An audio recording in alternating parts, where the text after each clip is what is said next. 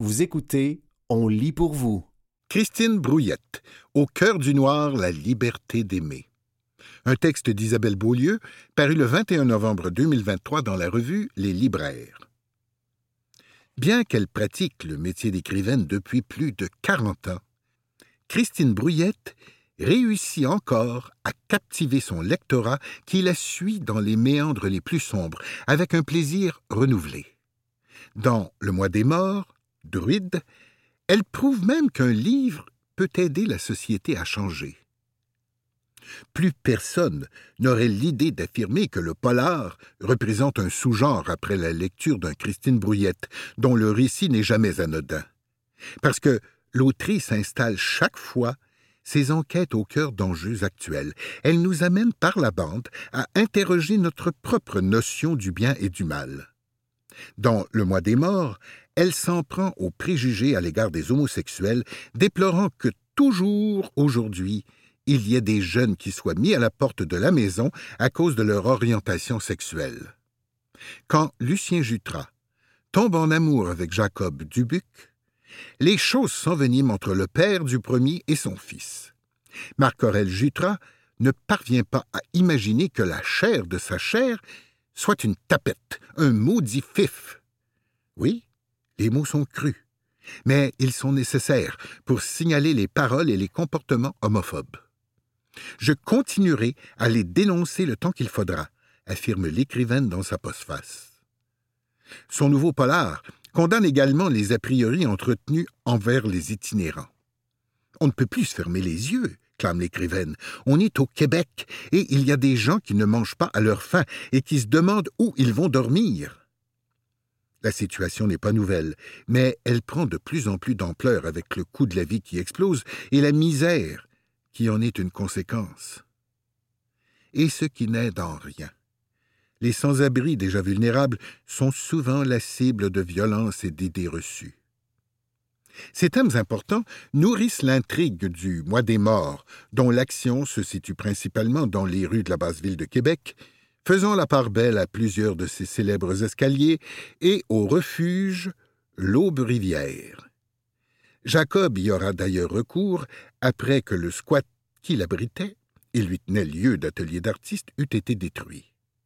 C'est aussi là qu'il fera la connaissance avec le bénévole Denis Dupuis, à qui il confiera son inquiétude à la suite de la disparition de son amoureux.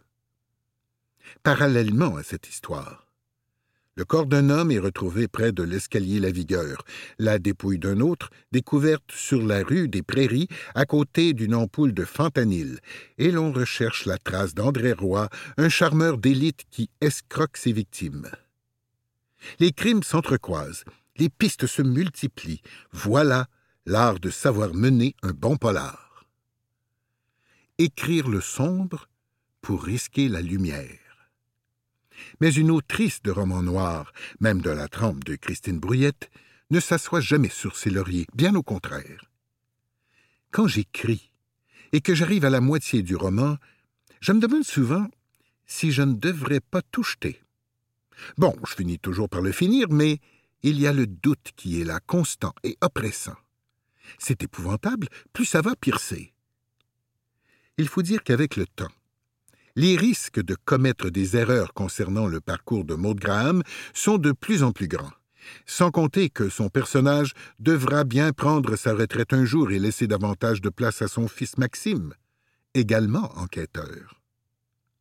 Depuis toutes ces années, à écrire sur des phénomènes morbides, l'autrice déclare ne pas s'en sortir indemne. Après tant de temps, une tristesse s'est installée en moi. On ne peut pas travailler sur ces sujets-là sans être abîmé. On ne peut pas lire des documents sur des tueurs en Syrie et des violeurs sans que ça finisse par avoir un effet d'érosion.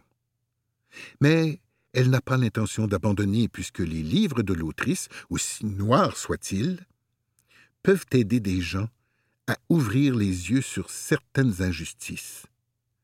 Je n'arrêterai pas parce que je trouve que les auteurs de polar, on est bien placés pour dénoncer les irrégularités, et le mot est faible, de notre société.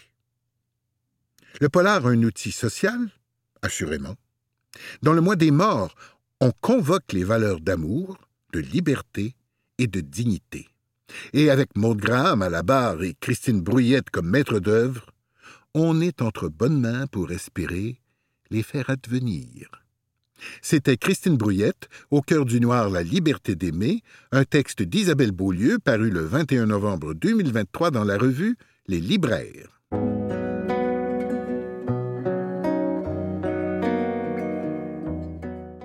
Des sous le signe de l'espoir, le parcours de Frankie. Un texte commandité de Chez Doris, paru le 16 décembre 2023 dans La Presse. Une bad luck, comme on dit souvent. Il a suffi d'un coup du sort, d'une malchance, pour que Frankie perde son toit. Elle s'est brisé le bras tout simplement. Cette blessure anodine lui a fait perdre son emploi comme concierge, puis son logement. Du jour au lendemain, je n'avais plus d'endroit où vivre, dit-elle. Trois ans plus tard, la battante, pleine d'espoir, regarde vers l'avenir. Lorsqu'elle s'est retrouvée à la rue, en plein mois de décembre, Frankie n'avait aucun repère. À 55 ans, ça ne m'était jamais arrivé de ne pas avoir de toit, avoue-t-elle. Affligée d'une blessure souffrante, incapable de dormir depuis plusieurs jours, la femme a vécu un moment de grande détresse. Dans le métro, un homme en situation d'itinérance lui est venu en aide, lui indiquant que, pas très loin, il y avait un refuge qui accueille les femmes. Un espace sécuritaire pour se reconstruire. C'est Clara qui était au bout du fil quand Frankie a contacté le refuge. C'est la première intervenante à qui j'ai parlé. Se rappelle, celle qui allait devenir une habituée de l'endroit. Ce soir-là, les lits du refuge étaient pleins, mais Clara a quand même tendu une main ouverte à Frankie. On a offert à la femme une chaise, un repas chaud, la possibilité de prendre une douche et surtout de l'écoute. Les mois suivants, Frankie s'est rétabli peu à peu, grâce au service et à l'équipe de chez Doris refuge de jour, refuge de nuit, programme de logement, éventail de services socio-récréatifs, ateliers juridiques et financiers, programme consacré à la santé physique et mentale. L'organisme offre aux femmes vulnérables un accompagnement qui va bien au-delà des besoins de base par le biais d'une approche globale qui touche toutes les sphères, ces services visent à fournir l'espace et les outils nécessaires pour se remettre sur pied et pour reprendre le pouvoir sur sa vie dans la dignité. Chez Doris, c'est un espace sécuritaire pour cheminer vers la guérison, affirme Frankie. Des femmes solidaires. Dans l'enceinte du refuge, Frankie a trouvé des intervenantes et des professionnels dévoués, mais aussi celles qu'elle appelle ses sœurs. Des femmes qui sont dans le même bateau, qui s'encouragent et qui forment une sororité, même si leurs histoires de vie ont toutes leur propre trajectoire.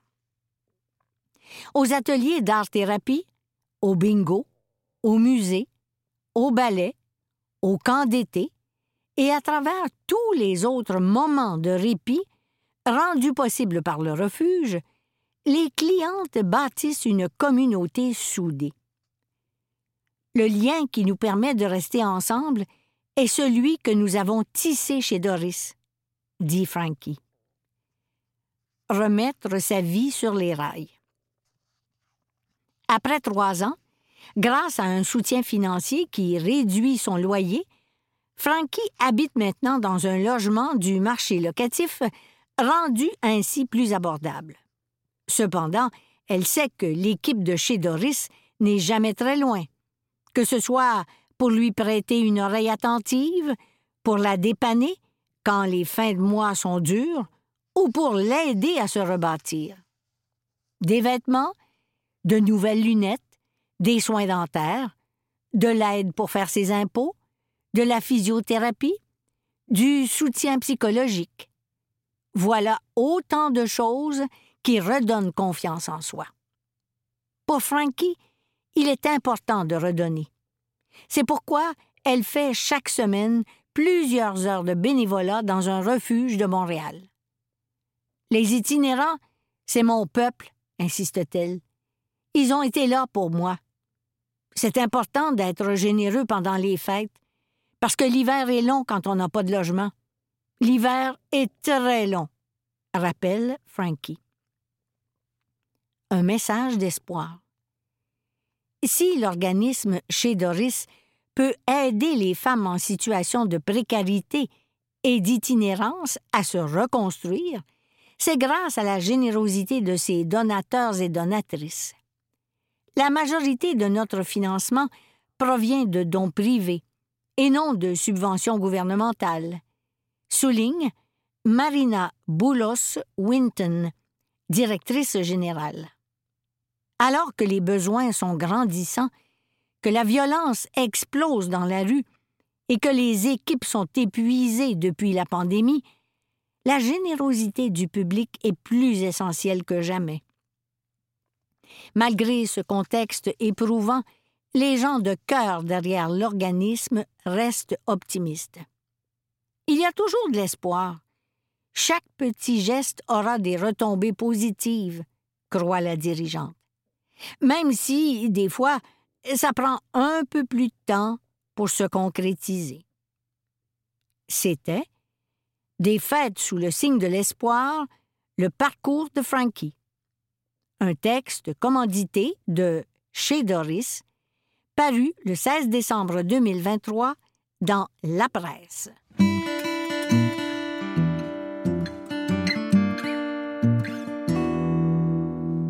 La pyramide de verre, un texte de Samuel Larochelle, paru le 3 novembre 2023 dans la presse. L'expression plafond de verre est utilisée depuis 40 ans pour décrire les barrières excluant les femmes des plus hauts niveaux hiérarchiques de leur organisation.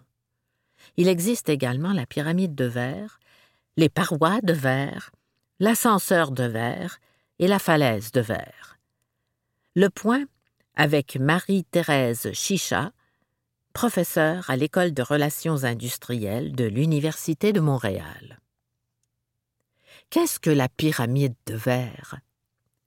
Le plafond de verre peut être illustré comme une pyramide afin d'illustrer l'ascension en entreprise. Les femmes vont souvent entrer d'un côté dans des postes de bureau ou d'ouvrières non qualifiés. De l'autre côté, les hommes entrent dans des postes qui mènent à des promotions. Les femmes gravissent quelques marches avant d'être arrêtées par le plafond de verre, alors que les hommes vont bien plus loin. Les femmes sont-elles freinées par les parois de verre? Oui, elles accèdent à certains postes de cadre seulement, comme directrice des ressources humaines ou des relations publiques, qui ne sont pas considérés par l'entreprise, à tort d'ailleurs, comme ayant un impact sur le chiffre d'affaires et la rentabilité. On ne leur donne pas l'occasion de manifester leurs compétences car elles sont cantonnées à certains types de responsabilités. Elles montent et butent contre les cloisons sur les côtés. Et ce n'est pas le cas aussi souvent pour les hommes. Les hommes vont être envisagés pour devenir directeurs financiers ou directeurs recherche et développement, des responsabilités considérées comme cruciales pour la rentabilité et l'innovation. Ils auront l'occasion de démontrer leurs compétences et de mettre en évidence leurs performances. Ils pourront donc briser le plafond de verre et accéder à des postes de vice-président ou autres. Dans quel contexte les hommes peuvent-ils profiter de l'ascenseur de verre? On observe une disproportion de la présence d'hommes dans des postes de responsabilité dans les professions à prédominance féminine, comme infirmière, travailleuse sociale ou enseignante.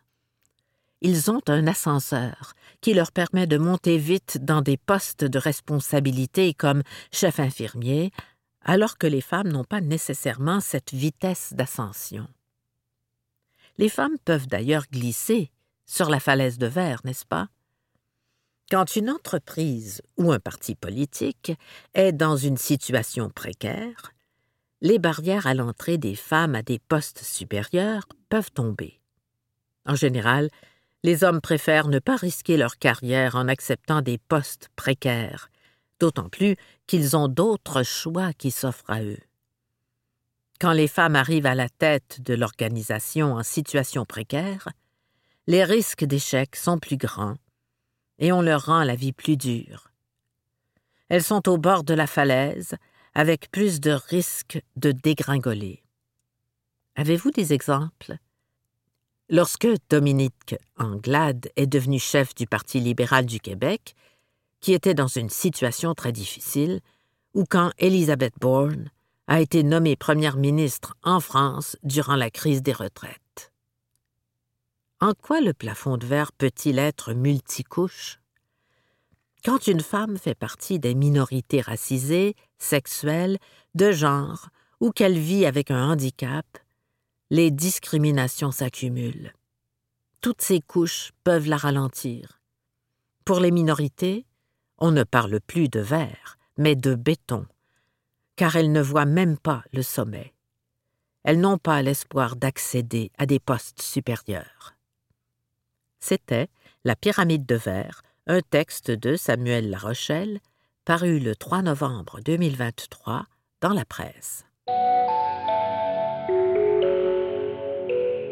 Résolution du Nouvel An, le plaisir, ce moteur de changement.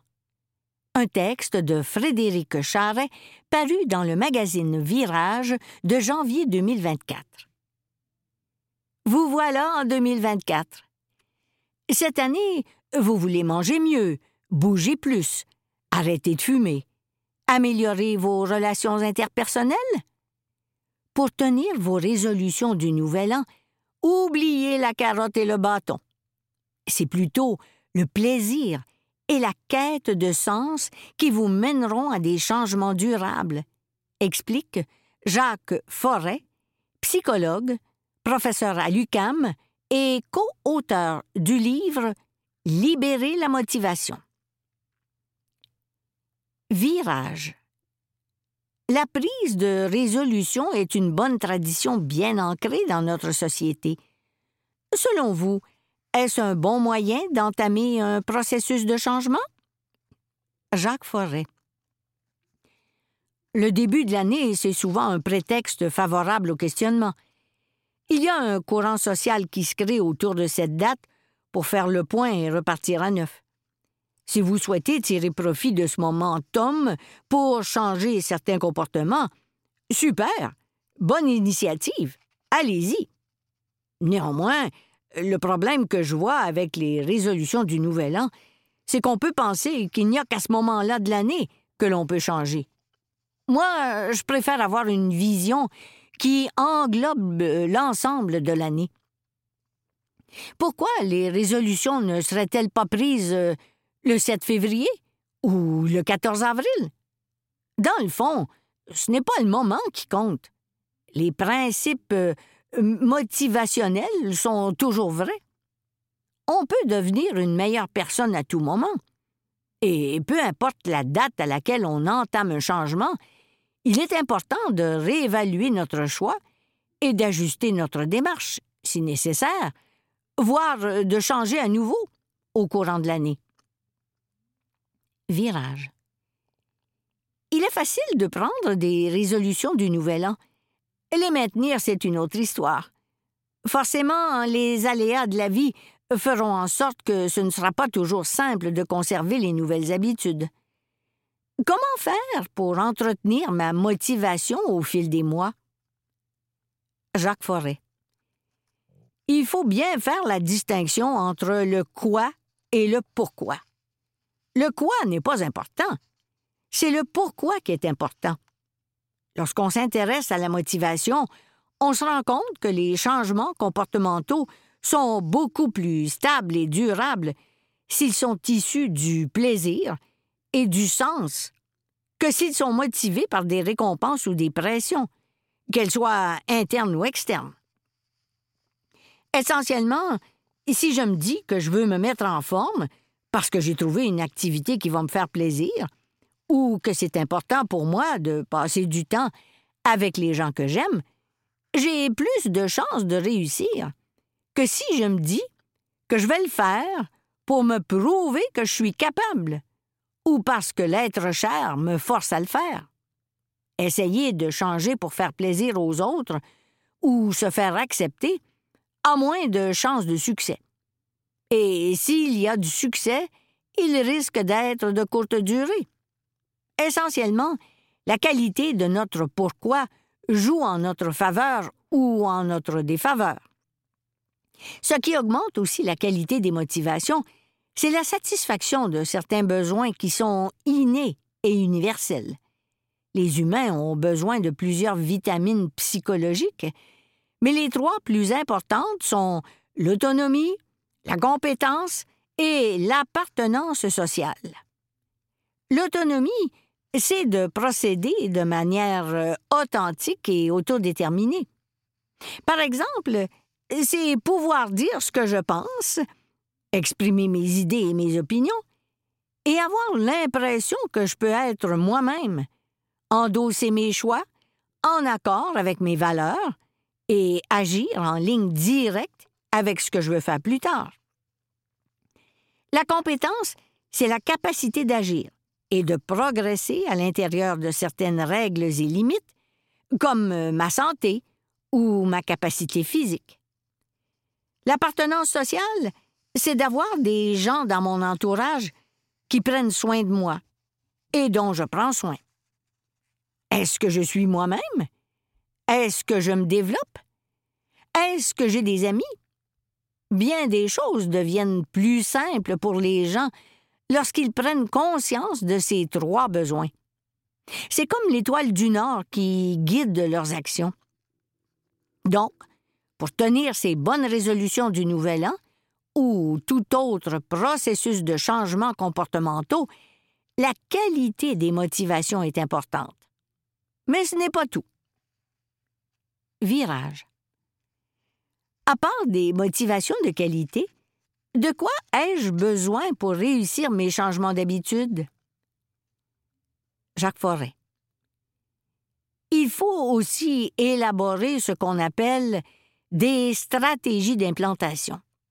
Par exemple, si je veux commencer à m'entraîner, il faut que je pense aux méthodes concrètes que je mettrai en application pour m'aider à changer mes habitudes.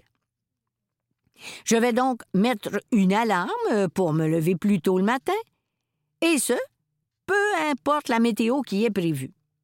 La veille, je vais mettre mes chaussures à côté de ma porte et mes vêtements de sport à côté de mon lit. Ainsi, je peux ancrer le changement dans ma routine. C'est donc la combinaison des stratégies d'implantation et des motivations de qualité qui vont propulser mes changements comportementaux. Je peux vous donner un exemple personnel. J'aime beaucoup le vélo et j'aime le ski de fond. Mais l'automne et le printemps, je ne peux pas vraiment pédaler et il n'y a pas de neige. Alors, je commençais à courir. Mais je déteste courir. Rire. Les premiers temps, je ne trouvais pas ça le fun. Pour rendre ça plus agréable, je me suis acheté des écouteurs pour pouvoir entendre de la musique en courant. Et j'ai conçu un parcours qui me plaît. J'ai aussi élaboré une stratégie d'implantation.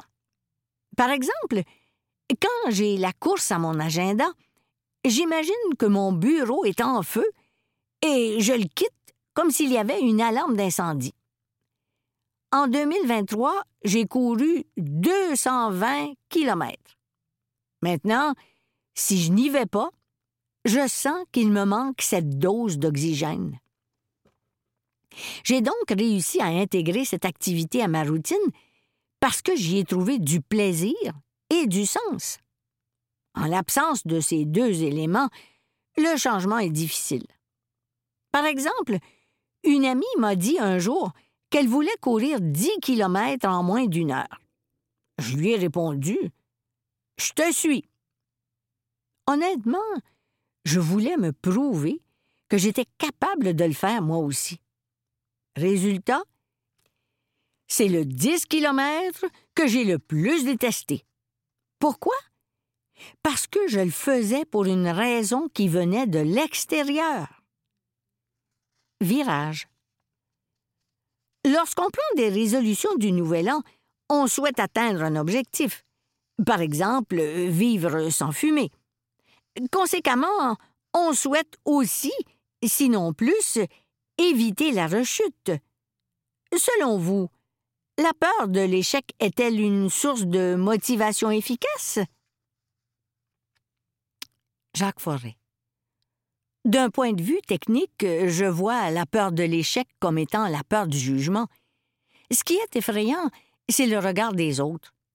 Je veux éviter qu'on me voie échouer lorsque les efforts investis ne mènent pas au résultat escompté. Comme c'est extrinsèque, ce n'est pas une motivation de qualité. En ce sens, cette crainte peut jouer en notre défaveur. En même temps, il est impossible de vivre une vie sans échec. Nos réactions à ces revers peuvent être saines ou malsaines. La peur absolue de l'échec, qui fait qu'on va tout faire pour essayer d'éviter de se planter, selon moi, ça joue en notre défaveur. C'est comme se dire Ne pense pas à un ours polaire, ne pense pas à un ours polaire. La première chose qui va nous venir en tête, un ours polaire. Ainsi, l'échec devient le couperet qui tombe. Dans cet état d'esprit, l'estime de soi s'effondre. Ça, c'est une réaction malsaine. Une réaction saine, c'est se dire que ça fait partie de la vie et qu'on peut apprendre de ça. Le fait de se désengager rapidement d'un échec pour se réengager dans l'action, ça, ça va être un prédicteur du maintien du changement comportemental.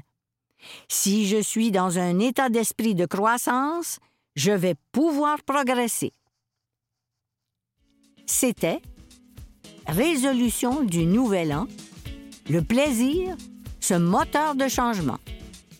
Un texte de Frédéric Charret, paru dans le magazine Virage de janvier 2024.